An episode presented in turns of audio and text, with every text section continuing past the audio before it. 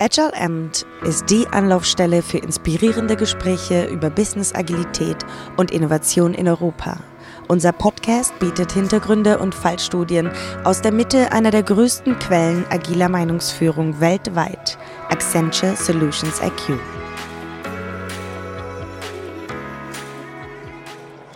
Willkommen zu einer weiteren Ausgabe von Agile Amt in Deutschland, Österreich, Schweiz. Ich bin Ihr Gastgeber Stefan Lange und wir podcasten heute von der DevOpsCon München in Deutschland.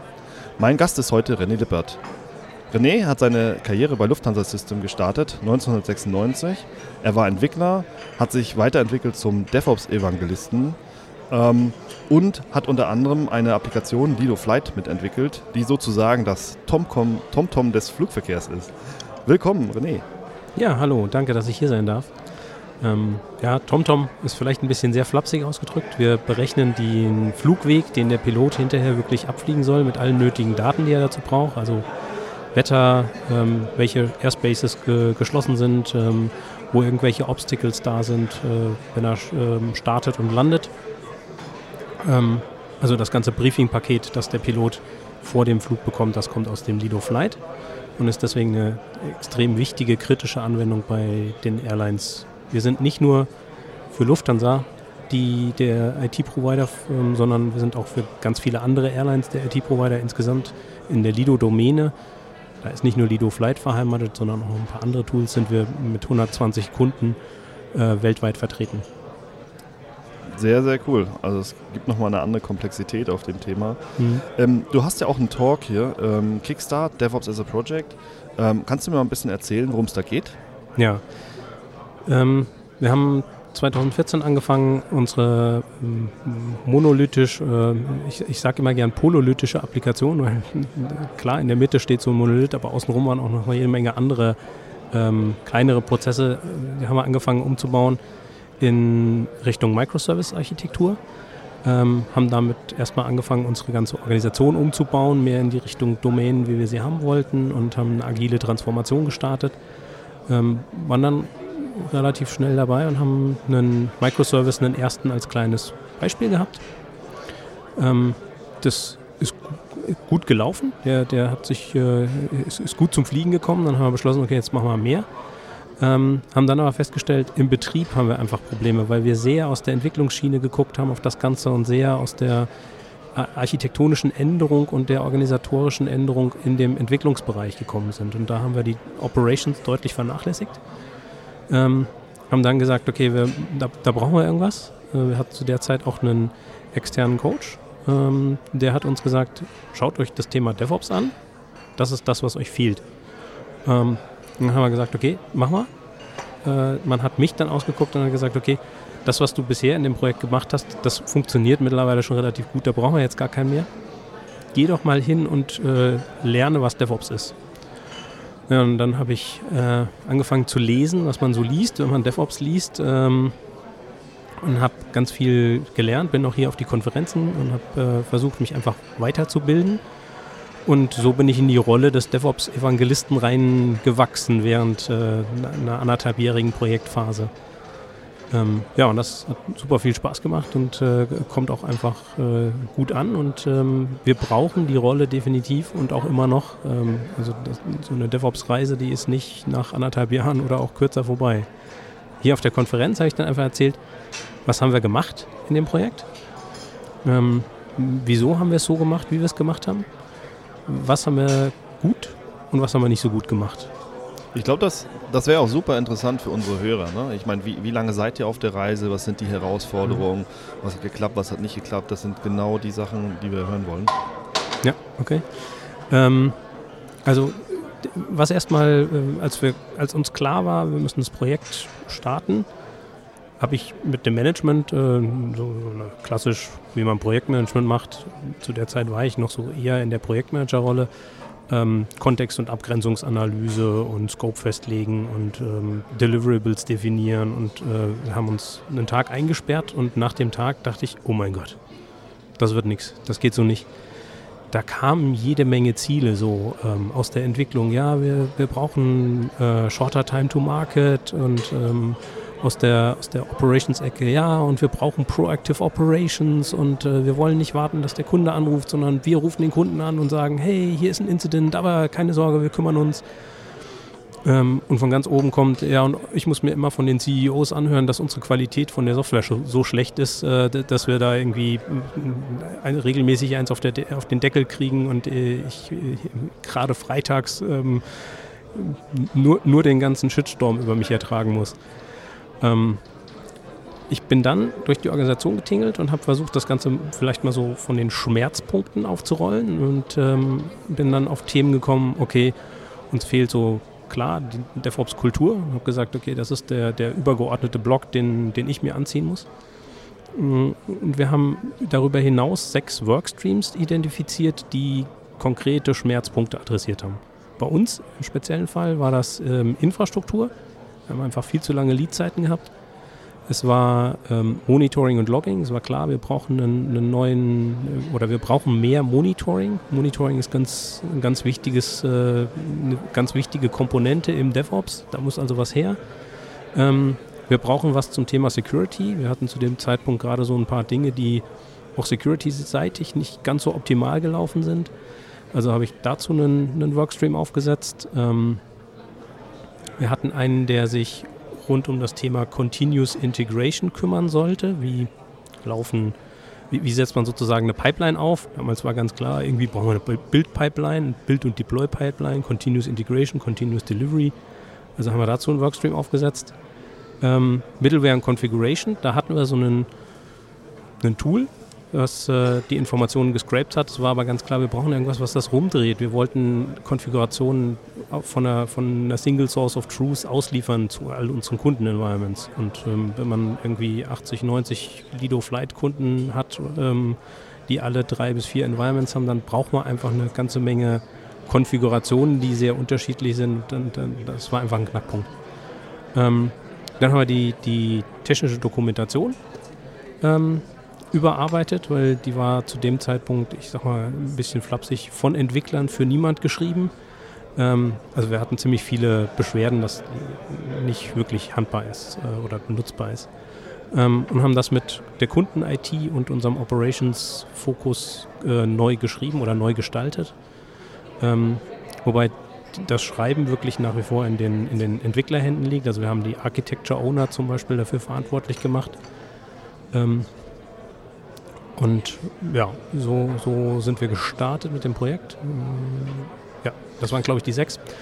Ähm, und das kann ich nur empfehlen, dass man sich wirklich anschaut, wo sind die Schmerzpunkte und dazu, ähm, wenn man so ein Projekt aufsetzt, konkret Workstreams definiert.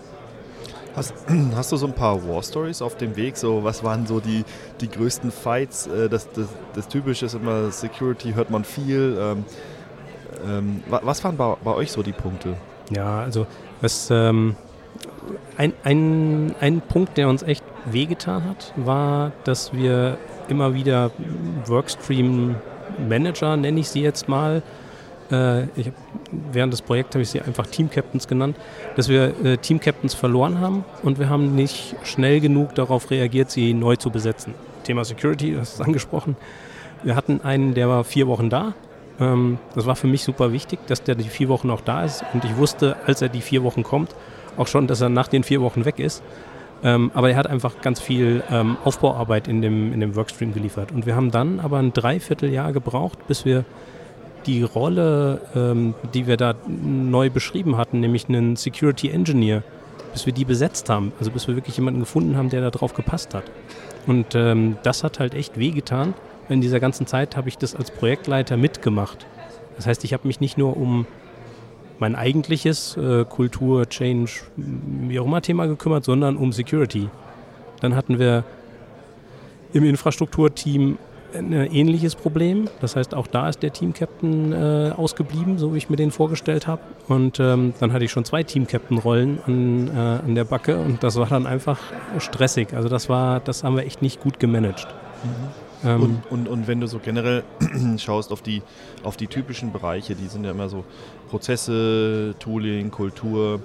Ähm, was war da ähm, eigentlich sag mal, die größte Challenge, jetzt speziell bei euch im Unternehmen? Mhm. Ähm, also an die Prozesse, wir haben ja gleichzeitig parallel eine agile Transformation gemacht. Ähm, da musste man sich mit, den, mit dem Change Manager, den wir dafür eingestellt haben, klar abstimmen und äh, solche Dinge tun. Aber da war ich gar nicht so äh, stark mit involviert, die Prozesse wirklich umzukrempeln. Ähm, wir haben versucht, für die Services, die wir Microservice-mäßig äh, entwickeln, Dinge anders zu tun, deutlich schlanker zu tun. Das war bestimmt auch ein Fehler von mir, dass ich da sehr starken Fokus auf die Microservices und die neuen Dinge gelegt habe und zu wenig das Gesamtheitliche mm, äh, in den Vordergrund gestellt habe. Also für mich kam diese Erkenntnis, äh, worum es wirklich geht, ist der Output, ähm, nicht der Output, sorry, der Outcome beim Kunden. Also was hat der Kunde wirklich für einen Mehrwert von den Dingen, die wir tun und ausliefern? Ähm, das hat bei mir einfach relativ lange gedauert, bis der Groschen gefallen ist. Und ähm, mit der Erkenntnis würde ich heute vielleicht wirklich mehr auch an diese Prozesse, an diesen Softwareentwicklungsprozess rangehen. Ich habe mich das nicht getraut, weil der auch sehr komplex war und auch teilweise immer noch ist bei uns. Ähm, aber das haben wir klar erkannt und da gehen wir jetzt auch rein, diesen Softwareentwicklungsprozess wirklich ähm, zu verschlanken. Mhm. Ähm, das, was wir jetzt machen, also das Projekt ist zwar fertig, aber mich als DevOps-Evangelisten gibt es nach wie vor und ich trigger so Initiativen, ähm, um genau DevOps weiter voranzutreiben. Ähm, das, was wir jetzt gerade machen, ist, wir, wir schauen uns den Value Stream an und versuchen wirklich eine richtige, ähm, knackige Value Stream Analyse zu machen, um den ersten Weg äh, vom DevOps zu verstehen. Ähm, und dann klar reinzugehen, wo, wo wir viel hm, ich sag mal, Waste sehen und äh, den auszuräumen und auszumerzen und zu verschlanken. Mhm, super. Ähm, wie, wie war das kulturell bei euch? Also, ich meine, seid ihr ein Unternehmen, was sich schnell dort angepasst hat und gesagt hat, hey, das ist eigentlich super cool oder äh, gab es viel äh, Resistance sozusagen? Ja, ähm, also wir sind da, glaube ich, sehr mh, hm, typisch, typisch deutsch, ähm, wobei wir auch äh, unsere Kunden, also wir sind multiregional aufgestellt. Wir haben eine Entwicklungsabteilung in Danzig, wir haben einen externen Partner in Indien. Ähm, uns selbst gibt es äh, in, in, Frankfurt und äh, in Zürich sitzen auch noch ein Teil. In Amerika haben wir noch ein Office. Also wir sind global verteilt. Ähm, da ist der DevOps-Wandel natürlich nicht mal so eben einfach einhinaliert und dann ist gut. Der, was mich immer wieder, ähm, ich sag mal, positiv überrascht ist, wenn man Leute aufeinander bringt, die schon Jahre miteinander arbeiten, aber sich noch nie gesehen haben. Wir hatten den Effekt, dass wir Leute, ähm, dass ich Leute von Operations und äh, Development zusammengebracht habe, ähm, die sich heftige Schlachten in ihrem Ticketing-Tool geliefert haben. Ähm, und die dann über, über diese Sachen wirklich gesprochen haben und allein, dass, äh, dass sie sich dann das erste Mal getroffen haben und miteinander geredet haben, von Angesicht zu Angesicht, das hat viel bewegt. Und ähm, was ich zum Beispiel sehr positiv im Moment äh, bemerke, ist, dass der Ton zwischen Ops und Dev einfach durch diese regelmäßigen Meetings, die ich initialisiere, die Leute zusammenzubringen, ähm, dass, der, dass der viel umgänglicher geworden ist. Ähm, plötzlich tauchen da auch solche Sachen wie Danke in unserem Slack-Channel auf oder es kommt mal ein erhobener Daumen als äh, Reaktion auf irgendwas. Und das hat einfach einen Augenblick gedauert. Und das, der Knackpunkt ist, glaube ich, wirklich Leute zusammenzubringen. Sie zusammen in den Raum zu sperren und einfach mal über ihre Probleme reden zu lassen, das, ähm, das kann man durch nichts ersetzen. Das muss einfach passieren. Finde ich klasse, bin ich ein absoluter Freund davon, weil ähm, ich sage auch immer, es war ja nicht verboten, in der Wasserfallwelt miteinander zu reden, aber äh, es ist halt einfach, sich hinter dem Ticket-Tool zu verstecken ähm, und sagen, der andere muss es machen. Ne? Und das ist irgendwie, wenn man miteinander redet, in Daily Stand-Ups und so weiter, dann ist doch sehr, sehr viel schneller ein Agreement da, da kommt man da nicht raus mit einem Ticket und, und verschiebt die Entscheidung sozusagen. Ne? Ja. Habt ihr die gleiche, habt ihr den gleichen Connect auch Richtung Business oder ist das eine, eine reine IT-Geschichte? Ja, wir haben, ähm, ich habe einen kurzen Moment gebraucht, um das wirklich zu verstehen und äh, wo, wo, man die Business-Leute, ich nenne die jetzt mal Kundenbetreuer, ansiedelt. Ähm, und wir haben uns dann entschieden, okay, das sind eigentlich Ops-Leute. Eigentlich sind das die, die so ganz am Anfang von dem Value-Stream stehen, aber auch ganz am Ende. Ähm, und äh, da habe ich ganz klar gesehen, dass für mich sind das Ops-Leute. Also ich mag diese ganzen Begriffe ähm, bis äh, DevOps oder äh, Data DevOps oder DevSecOps oder sowas mag ich nicht so gerne. Für mich ist es wirklich eine Ende-zu-Ende-Betrachtung und der Kunde soll hinterher den Mehrwert haben. Ähm, und da gehören die natürlich dazu. Äh, was wir auch gemacht haben, ist, wir haben uns einen Product Owner einen ganz starken Fokus darauf gegeben, auch mit den Kunden zu reden und mit den Kunden zu interagieren, also denen ein ganz klares Mandat gegeben, zu verstehen, was der Kunde braucht und wie der Kunde ähm, mit dem System arbeitet. Das tun die ganz häufig mit Hilfe des Kundenbetreuers, ähm, denn der steht ja, äh, also der hat ganz andere Möglichkeiten. Ne? Da gibt es eine 1 zu 1 ähm, Zuordnung oder eine 1 zu 2, 3, 4 maximal Zuordnung, ein Kundenbetreuer, so viele Kunden. Ähm, ein PO, der ist natürlich mit allen in irgendeiner Form verbandelt und äh, das sind natürlich ganz andere Beziehungen, die da spielen. Mhm. Aber generell muss der schon verstehen, wie der Kunde oder wie jeder einzelne Kunde das Produkt benutzen möchte und benutzt. Mhm wenn, man jetzt darüber nachdenkt, dass euer Endkunde sind jetzt äh, sozusagen Airlines, ne? kann man genau. am Ende sagen. Ja, Zum also Beispiel, also wenn ich jetzt äh, nachher in meinen Lufthansa-Flieger äh, fliege, dann ist die Wahrscheinlichkeit hoch, dass der mit deiner Software arbeitet. Die ist nicht hoch, die ist 100 Prozent. Ah, die ist 100 Prozent, sehr gut. Ähm, was war, der, was war der Mehrwert für den Endkunden? Also seid ihr, ähm, könnt ihr schneller neue Features, Updates ähm, ähm was, was, hat der, was hat jetzt der Endkunde, die Airline in dem Sinne davon? Ja, an der Stelle hm, haben wir noch ein bisschen was aufzuholen. Also schneller sind wir nicht geworden. Wir haben im Gegenteil, wir haben, äh, ich habe gesagt, wir hatten relativ schnell den ersten Microservice ähm, gebaut. Wir haben dann einen deutlich zu großen Bissen ähm, äh, versucht, von dem Kuchen zu essen. Und äh, der ist uns überhaupt nicht bekommen. Hat uns lange schwer im Magen gelegen. Ähm, wir haben in der Zeit auch unser, unser Rechenzentrum verkauft. Das heißt, wir hatten Infrastrukturherausforderungen, äh, sind auf dem Weg in die Cloud ähm, und äh, sind da auch äh, einfach den ganzen Herausforderungen gestellt.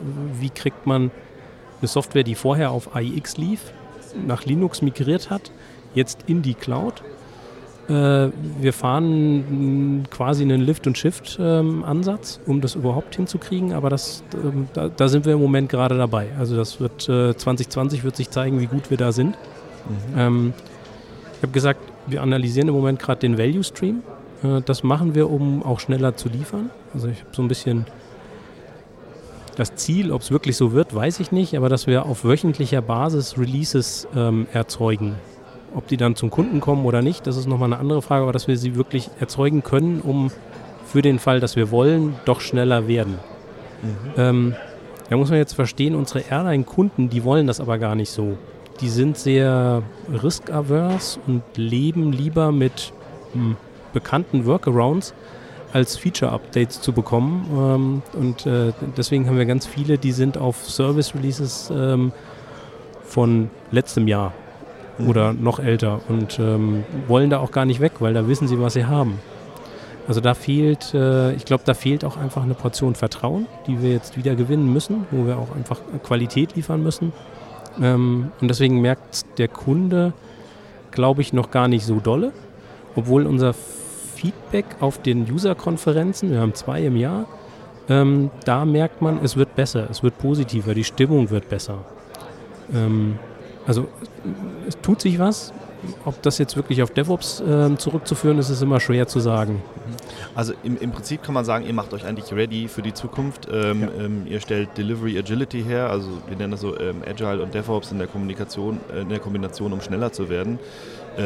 Um eben Produktinnovation überhaupt zu ermöglichen, ne? wenn, genau. dann der, wenn dann der Demand da ist. Ich, ich, ich hatte heute Morgen eine Keynote ähm, äh, von einem Kollegen gehört, die war, die war super interessant. Da ging es darum, ähm, bei einem Flugzeughersteller, dass alle 149 äh, Stunden die Software durchgestartet werden muss, sonst fällt die aus. Ja. Ähm, ich sage nicht, welcher, welcher, welcher Hersteller es war. Aber es war super interessant, also dass sie eigentlich gesagt haben, ähm, Over-the-Air-Updates und sowas bei Flugzeugen, ne, das kann man sich heute eigentlich gar nicht vorstellen. Ja, das ähm, ist ähm, sehr verpönt, weil man einfach Angst hat, äh, das ist ein sicherheitsrelevantes System und ähm, man hat einfach, man ist es nicht gewohnt und man hat Angst davor. Und ähm, ja, ich meine, mit der Verantwortung, äh, die man da eingeht, das, äh, also es ist einfach eine große Verantwortung, die man da hat und der muss man sich bewusst sein. Ähm, ich fand das witzig, weil äh, wie sie es gemacht haben, sie haben die ganzen äh, Softwareentwickler, die denn für dieses Update verantwortlich sind, quasi in das Flugzeug gesteckt, das sie abgedatet haben und haben gesagt, so, und ihr macht das jetzt während ihr fliegt. Also wenn ihr Mist baut, dann fallt ihr selbst vom Himmel. Ähm, ja. fand, fand, ich sehr, äh, sehr Schmunzelstory. Also das war, war nett. Was, was, ja klasse ist, ich meine, es muss ja nicht immer so sein, dass man äh, da um sein Leben programmiert, ja, aber, ähm, aber trotzdem ist ja die, die Idee, man identifiziert sich mit dem Produkt, man ist in seinem ähm, Projekt und man schaut halt, dass man da das Beste rausholt und äh, geht nicht 9 to 5 zur Arbeit und sagt, das ist meine Arbeit und äh, der Rest ist mein Leben. Ähm, ich glaube, diese, diese Kultur ist ja auch immer eine große Herausforderung für Unternehmen. Ne? Ja, auf jeden Fall.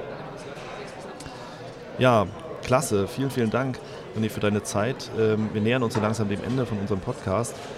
Was, glaube ich, noch super interessant wäre für unser Hörer ist, ähm, du hast jetzt auch viel erlebt auf deiner, auf deiner Reise mit, mit der Software, äh, die du was sind so die, die Themen, die ein, zwei Punkte, wo du sagst, ähm, das wäre wichtig für unsere Hörer auch mitzunehmen? Hm, gute Frage. Also ich glaube, was auf jeden Fall, einen, was ich jedenfalls wieder machen würde, ist es als Projekt zu starten. Wenn man, wenn man loslaufen will, dann braucht man einfach ein gewisses Momentum, ähm, sonst schafft man es nicht. Äh, für mich war wichtig, dass, dass das Management dahinter steht, dass die das wollten. Für mich war auch wichtig, dass die Basis gesehen hat, äh, ich adressiere die Schmerzpunkte. Nicht, äh, nicht irgendwie, naja, ich nehme mal ein Buch und äh, mache, was im Buch steht, ähm, wir haben ein dediziertes Budget gehabt dafür. Es waren 1,1 Millionen. Also man muss auch Geld in die Hand nehmen, weil ähm, man, es ist Arbeit, das zu tun. Und ähm, man muss auch Leute freistellen, die wirklich diese Arbeit tun. Deswegen glaube ich, dass so ein Projekt ähm, der richtige Weg ist, äh, um, um loszulaufen einfach. Weil es schafft den richtigen Fokus sozusagen. Ja. Ähm, was ich für mich auch mitgenommen habe, äh, man kann, kann viel sich erlesen und äh, erzählt bekommen und aus Erfahrungen lernen. Aber letztlich ist Erfahren das, was man tun muss. Ich hatte in, in, ähm, im, im, Vortrag äh, ist das Beispiel mit dem, jeder hat sich schon mal den Finger verbrannt. Aber äh, wenn man dann erzählen soll und jemandem erklären soll, sodass der das versteht, was es denn heißt, sich den Finger zu verbrennen, dann geht das ganz, ganz schwer. Was man aber definitiv tun kann, ist, man kann dafür sorgen, dass wenn er sich den Finger verbrennt, um diesen Schmerz kennenzulernen, ähm, dass er das vielleicht nicht im Hochofen tut, sondern über einer Kerzenflamme, äh, wo man das sehr gut kontrollieren kann. Ähm, und äh, ja, letztlich muss man gewisse Dinge einfach erfahren. Und ähm, ich bin sehr dankbar dafür, dass ich das in dem Projekt tun durfte und DevOps erfahren habe. Sonst wäre ich, glaube ich, auch nicht zum DevOps-Evangelisten geworden. Ähm, vielleicht noch als letzte Sache, wir haben das Projekt ja dann beendet. Ähm, weil man die Ressourcen so nicht mehr gebraucht hat ähm, und wir uns sicher waren, dass die Organisation mit einer Anleitung ähm, den Weg alleine weitergehen kann, ohne dass man dieses Projekt wirklich hat. Äh, ich glaube, wenn es meine Rolle nicht gäbe, diesen DevOps-Evangelisten, der regelmäßig durch die, durch die Organisation tingelt und ähm, allen Leuten immer wieder klar macht, hey, wir, wir müssen hier weiter, das, wir sind noch nicht da, ähm, der DevOps, die DevOps-Reise, die hört nicht auf. Das ist so ein, eine Endlos-Journey sozusagen. Ähm, Wäre das äh, auch relativ schnell wieder eingeschlafen. Also ich glaube, wenn man ein größeres Unternehmen hat, braucht man diese DevOps-Evangelisten, die immer wieder Initiativen starten, ähm, um an Verbesserung, an Feedback, an dem Value, an den drei Wegen zu arbeiten von DevOps. Wer aufhört, sich zu verbessern, hört auf, gut zu sein, sagt man. Ne? Ja, genau. Klasse. René, vielen, vielen Dank, dass du dir heute Zeit genommen hast, mit uns zu reden. Ja, gerne. Danke, dass ich hier sein durfte. Nochmals vielen Dank, dass du dir diese Ausgabe von Agile Amp angehört hast. Wenn du etwas Neues gelernt hast, würden wir uns freuen, wenn du einem Freund, Mitarbeiter oder Kunden von diesem Podcast erzählst.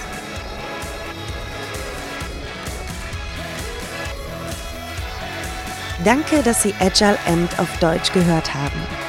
Weitere inspirierende Gespräche und Talks finden Sie auf unserer Website de.solutionsiq.com.